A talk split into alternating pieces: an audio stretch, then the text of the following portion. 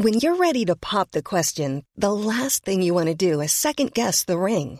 At Bluenile.com, you can design a one-of-a-kind ring with the ease and convenience of shopping online. Choose your diamond and setting. When you find the one, you'll get it delivered right to your door. Go to Bluenile.com and use promo code LISTEN to get $50 off your purchase of $500 or more. That's code LISTEN at Bluenile.com for $50 off your purchase. Bluenile.com code LISTEN.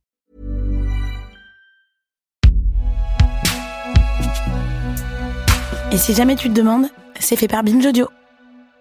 Salut, c'est Thomas Rozek.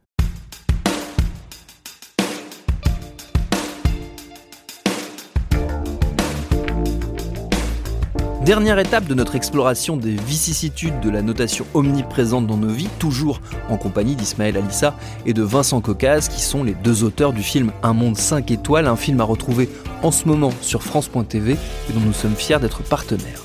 Après avoir vu comment nous étions tous concernés des deux côtés de l'écran par la notation, que nous notions et que nous étions notés parfois sans le savoir, il nous paraissait important d'aborder un élément récurrent quand on parle de notation globalisée. Un mythe qui a la vie dure, un sujet tellement rentré dans notre imaginaire que moi aussi, avant de faire ces épisodes, j'étais persuadé qu'il était totalement vrai.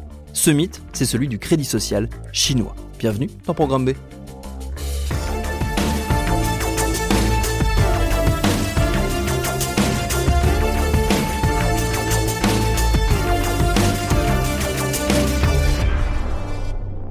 Épisode 4 Le mirage du crédit social chinois.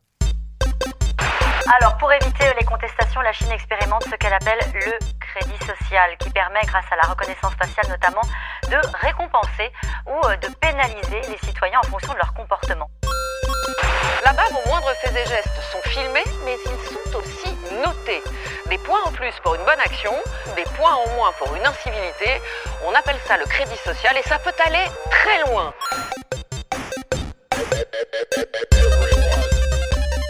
L'œil de Pékin est partout. La moindre incivilité peut coûter très cher. Des caméras à chaque coin de rue. Ça peut avoir un impact pour la scolarité des enfants, L'empire du milieu épie en permanence ses citoyens. pour l'accès aux soins médicaux, dans les déplacements.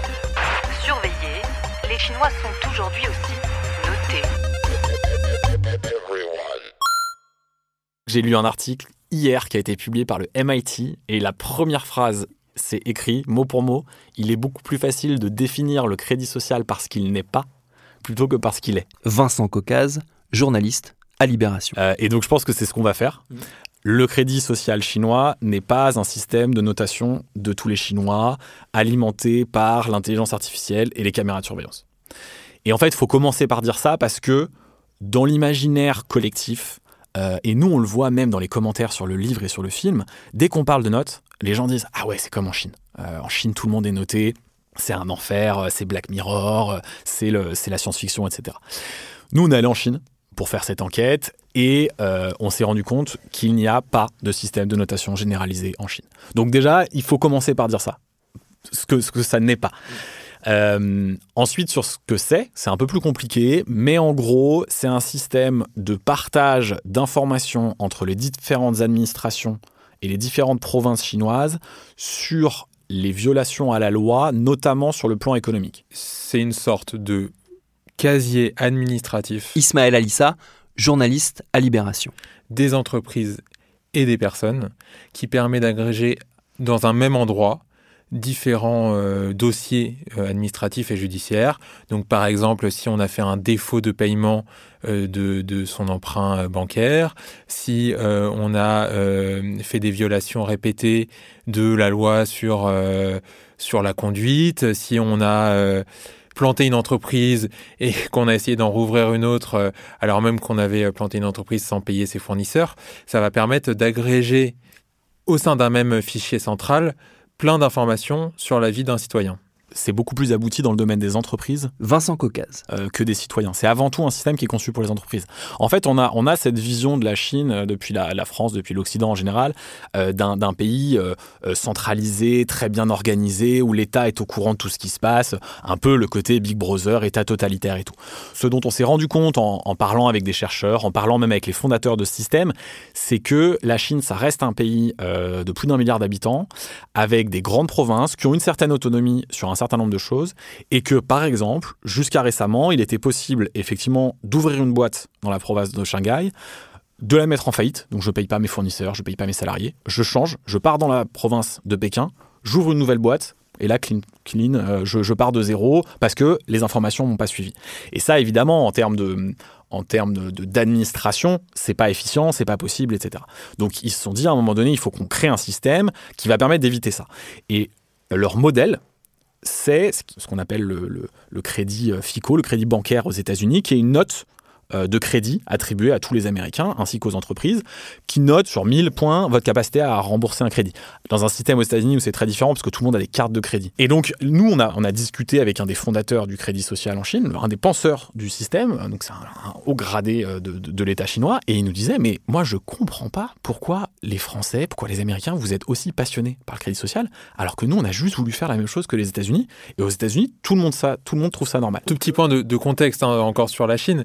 Ismaël Ce qu'il faut bien comprendre, c'est que c'est un pays qui a une croissance économique absolument démentielle en quelques années et qu'on se retrouve aujourd'hui avec une, euh, une quantité très importante de euh, Chinois qui ont en fait des capacités économiques, qui peuvent, euh, qui peuvent faire des petits emprunts, c'est-à-dire qu'ils ont en réalité voilà, la capacité de, de commencer à consommer, mais ils n'ont aucun historique bancaire. Et donc il y avait un espèce d'enjeu pour l'État à trouver un système qui permettait de maintenir cette croissance en incitant les Chinois à s'endetter pour faire des crédits à la consommation, pour continuer à consommer, pour euh, acheter des choses, pour le dire très simplement, sans avoir aucun historique de leur capacité de, de remboursement. Et donc, ils se sont dit, il faut qu'on trouve un système qui permette en gros d'instaurer la confiance. Mais le cœur du malentendu, il réside là. Vincent Caucase. C'est-à-dire que quand ils ont dit on va instaurer la confiance, eux, effectivement, l'État chinois met derrière ce terme à la fois un truc très économique, la capacité de rembourser le crédit, et un truc beaucoup plus euh, vague, qui est quasiment intraduisible, qui est la confiance générale dans le reste de la société. Et ça, tous les articles en anglais ou en français euh, euh, peinent à expliquer ce truc, parce que c'est même des trucs de sémantique, c'est intraduisible, mais l'État chinois met les deux trucs derrière.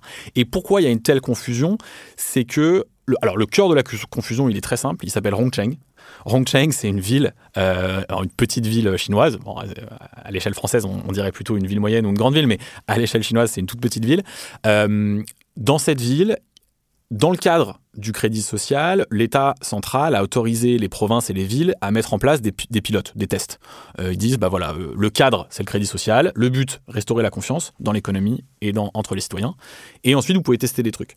Hongcheng décide de mettre en place un test avec un système à points. Là, on a des notes. Nous, on y est allé, on a croisé des gens, on a croisé, on le cite, je crois que c'est la première page du livre, un monsieur qui nous dit Moi, je suis euh, triple A ou 4A, je sais plus quelle était sa note, ouais. et euh, je paye, j'ai euh, X%, 20% de réduction sur ma facture de chauffage à la fin du mois. Et okay. donc, il venait chercher son petit justificatif à la borne de, d'un bâtiment de la municipal ouais. où il appuie, il y avait deux bornes euh, de mémoire, et puis il appuie, il met son nom, il appuie, et puis hop, on lui sort euh, sa note. Et donc, il, ensuite, il voulait faire euh, valoir auprès de l'organisme de paiement pour le chauffage, bah voilà, voilà ma note, j'ai une bonne note, donc j'ai le droit à une réduction. Et là, effectivement, ça ressemble à ce qui a été décrit et ce qu'on a dans notre imaginaire. Mais deux choses. Un, ça n'a rien d'high-tech. C'est-à-dire que c'est le truc le plus low-tech qui soit. C'est-à-dire que quartier par quartier, il y a des gens qui tiennent des registres papier où ils écrivent euh, bah voilà, euh, telle personne n'a rien fait de mal ce mois-ci, telle personne nous a aidé à ramasser les papiers, donc on lui accorde quelques points, euh, telle personne n'a pas laissé traverser un piéton, on lui enlève quelques points. Donc c'est un truc low-tech, mais vraiment à l'ancienne, quoi. C'est la surveillance de quartier. Et surtout, ça n'a absolument pas vocation à être généralisé au reste de la Chine. Et là où c'est drôle, c'est que tout récemment, donc nous, on, discute pas mal avec un chercheur qui s'appelle Jérémy Dome, qui a la, la grande force d'être en capacité de traduire les textes de loi chinois en anglais. Donc du coup, ça permet de voir concrètement ce qu'il y a derrière, la machinerie législative derrière.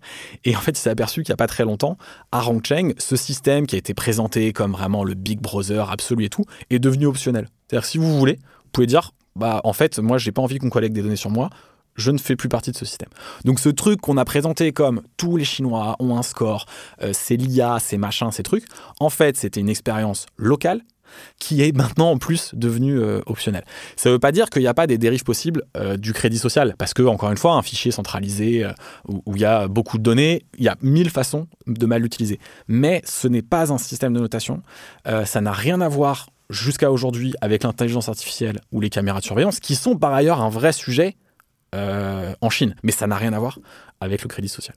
Dans le traitement journalistique qui a été fait de, euh, de ce qui se passait à Hongsheng, Ismaël Alissa. Il y a eu des, des, défaillances majeures en fait. C'est-à-dire que c'est quand même aussi l'histoire d'une faillite du journalisme qui, euh, notamment certains articles au début, ont vu une bonne histoire et n'ont pas cherché à creuser beaucoup plus loin si euh, ce système-là, il avait réellement un impact dans la vie des gens, même s'il était connu simplement par euh, les habitants de Rongsheng. C'est-à-dire qu'on on avait retrouvé une étude euh, sociologique intéressante de sondage qui avait été fait dans les, dans les endroits où justement il y avait les tests dont parlait Vincent, donc une quarantaine d'endroits où il faisait des tests particuliers sur le crédit social. Et en réalité, quand euh, ils, appelaient les gens, quand ils demandaient aux gens est-ce que vous avez connaissance de ce système, mais je sais plus, c'est la moitié, je crois, des gens, plus de la moitié. Enfin, vraiment une, une, proportion très importante des gens qui n'avaient même pas connaissance des systèmes auxquels ils étaient soumis. C'est-à-dire qu'en réalité, ça n'avait quasiment aucun impact dans leur vie. L'autre grosse erreur euh, journalistique majeure qui a été faite, c'est une confusion avec un autre système, Vincent Caucase, euh, qui s'appelle le Sésame Credit, un système créé par une application privée. Bon, alors la distinction privée-publique est toujours un peu compliquée à faire en Chine, mais là, on, va faire simple, une entreprise privée, Alipay, qui est une grande boîte financière chinoise, qui euh, est derrière une application qui s'appelle WePay, qui permet de payer. En fait, dans la vie quotidienne, il faut, bien se dire qu'en Chine, euh, nous, quand on y était, on n'a quasiment jamais vu de cash échangé. C'est-à-dire que tous les, achats, euh, quel que soit le montant, se font en scannant un QR code avec son téléphone aujourd'hui, avec cette application qui s'appelle WePay. Cette application, à un moment donné, ils ont décidé de créer au sein de cette application un système qui s'appelle le Sésame Credit où on vous accorde des points en fonction de ce que vous consommez. Dans la communication d'entreprise, ils ont été assez flous et ils ont dit à un moment donné que si vous consommiez des bons produits, vous serez bien noté. Donc si vous consommiez, euh, je ne sais pas, si vous achetiez euh, des couches pour enfants, vous seriez vu comme un bon citoyen. Et si vous achetiez des jeux vidéo, comme un mauvais citoyen. Et donc ça a donné l'impression que cette note euh, allait, pareil, avoir un, un, truc de contrôle social, etc plusieurs choses. Un, ça n'a rien à voir avec le crédit social, qui est un projet d'État. Euh, L'État a même écarté euh, Alipay, WePay euh, de, de, la gestion du, crédit social, donc ça n'a strictement rien à voir. De deux, en fait, ça n'a jamais été mis en place comme ça, c'est-à-dire que tout le monde nous disait, on a posé la question dans un quartier étudiant à des étudiants, ils se marraient à chaque fois. On leur dit, c'est quoi votre note, ses amis? J'en ai aucune idée. Il, il montrait, il la découvrait en même temps que nous, ça n'avait aucun impact sur leur vie ni quoi que ce soit. Et pourtant, encore une fois, dans la couverture médiatique du crédit social, ça avait été présenté comme la preuve ultime que quand même tous les, Chinois avaient une note. Alors qu'en réalité, Ismaël Alissa. C'est une sorte de programme de fidélité de l'application qui va donner des tout petits avantages quand on a une bonne note et des euh, tout petits inconvénients quand on n'a pas une bonne note. Mais c'est absolument pas. Je crois qu'il n'y a même pas d'inconvénient. Bah, c'est absolument pas quelque chose qui est important dans la vie des, des, Chinois. Quoi. C'est totalement marginal. Et il y a eu une confusion donc avec le crédit social, que c'était une des composantes du crédit social alors que pas du tout. Et ça, oui, ça a totalement contribué à, l'incompréhension du, système. Et puis il y a eu une dernière chose, euh, c'était à Shanghai avec euh, l'utilisation euh, de la reconnaissance faciale. C'est-à-dire qu'on pense, mais on n'en est même pas tout à fait sûr, comment il y a pu avoir cette incompréhension. À, Shanghai, ils avaient mis en place une application publique qui permettait de noter hein, principalement les commerces et pour euh, s'identifier en tant qu'utilisateur avec la reconnaissance faciale dans l'application. Donc c'est euh, l'équivalent de ce qu'il y a sur les iPhones. Et ça, ça a été compris, on ne sait comment, à cause d'une traduction, comme en gros un système de notation globalisé des habitants de Shanghai qui était surveillé en permanence par de la vidéosurveillance et que le fait de traverser alors que c'était rouge allait être repéré par une caméra de la ville qui allait faire baisser la note des citoyens.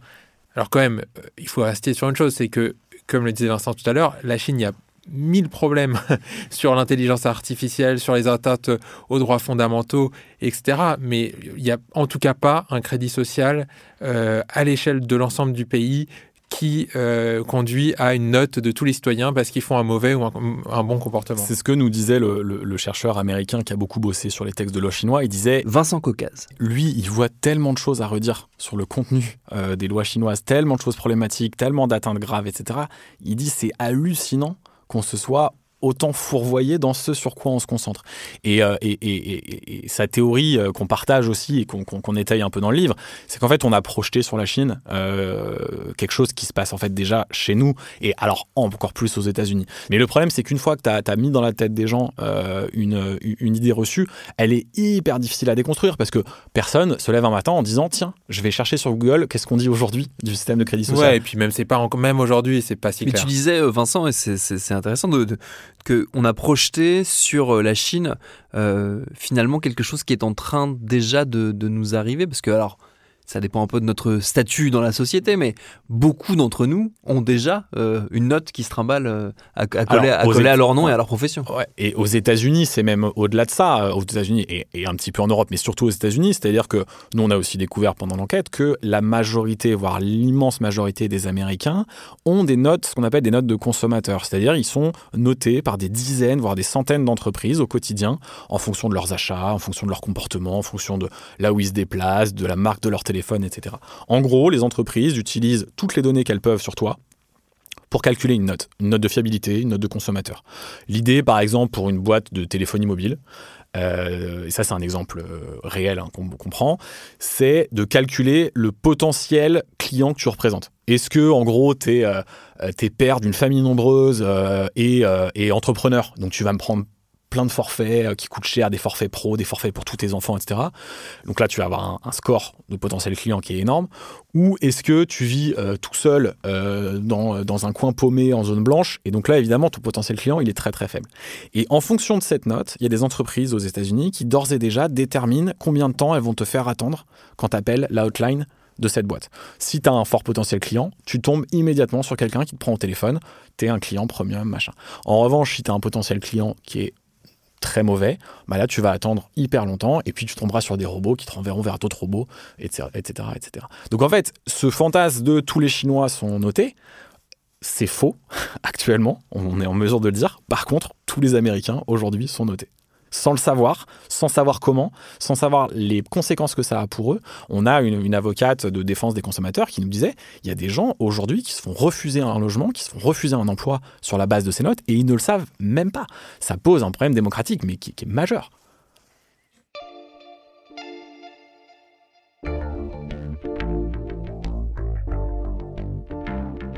Merci à Vincent Caucase et Ismaël Alissa pour leur réponse. Leur film Un monde 5 étoiles dont nous sommes partenaires, il est à voir en ce moment sur France.tv. Vous trouverez le lien dans la description de cet épisode et des précédents. J'en profite pour remercier au passage Jérémy Pouillou et Alexandre Aillé de la Générale de Production. C'est Paul Berthiaud qui a réalisé ces quatre épisodes de Programme B, un podcast de Binge Audio préparé par Charlotte Bex. Tous nos épisodes, les anciens comme les nouveaux, sont à retrouver sur toutes vos plateformes de podcast préférées. Cherchez-nous sur internet si vous voulez nous parler et laissez-nous 5 étoiles. Non, je déconne. À très vite pour un nouvel épisode.